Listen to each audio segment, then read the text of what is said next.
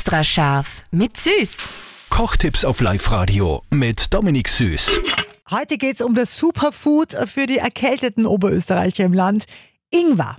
Bevor ich euch da das ultimative Ingwer-Tee-Rezept mit auf den Weg gebe, Dominik, du als Profi, du weißt, wie man den richtig schälen kann. Ingwer schälen. Ja. Genau. Ist eine irrsinnig blöde Arbeit, wenn man nicht weiß, wie das geht.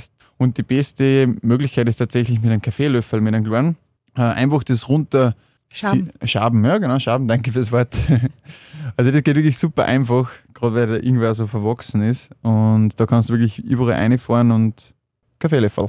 Und jetzt, wo er geschält ist, das Rezept einfach ein paar Scheiben ins heiße Wasser, 10 Minuten mitköcheln lassen, dann tust du ein bisschen Honig rein und fertig ist der Krippe Zaubertrank. Extra scharf mit Süß. Kochtipps auf Live-Radio mit Dominik Süß.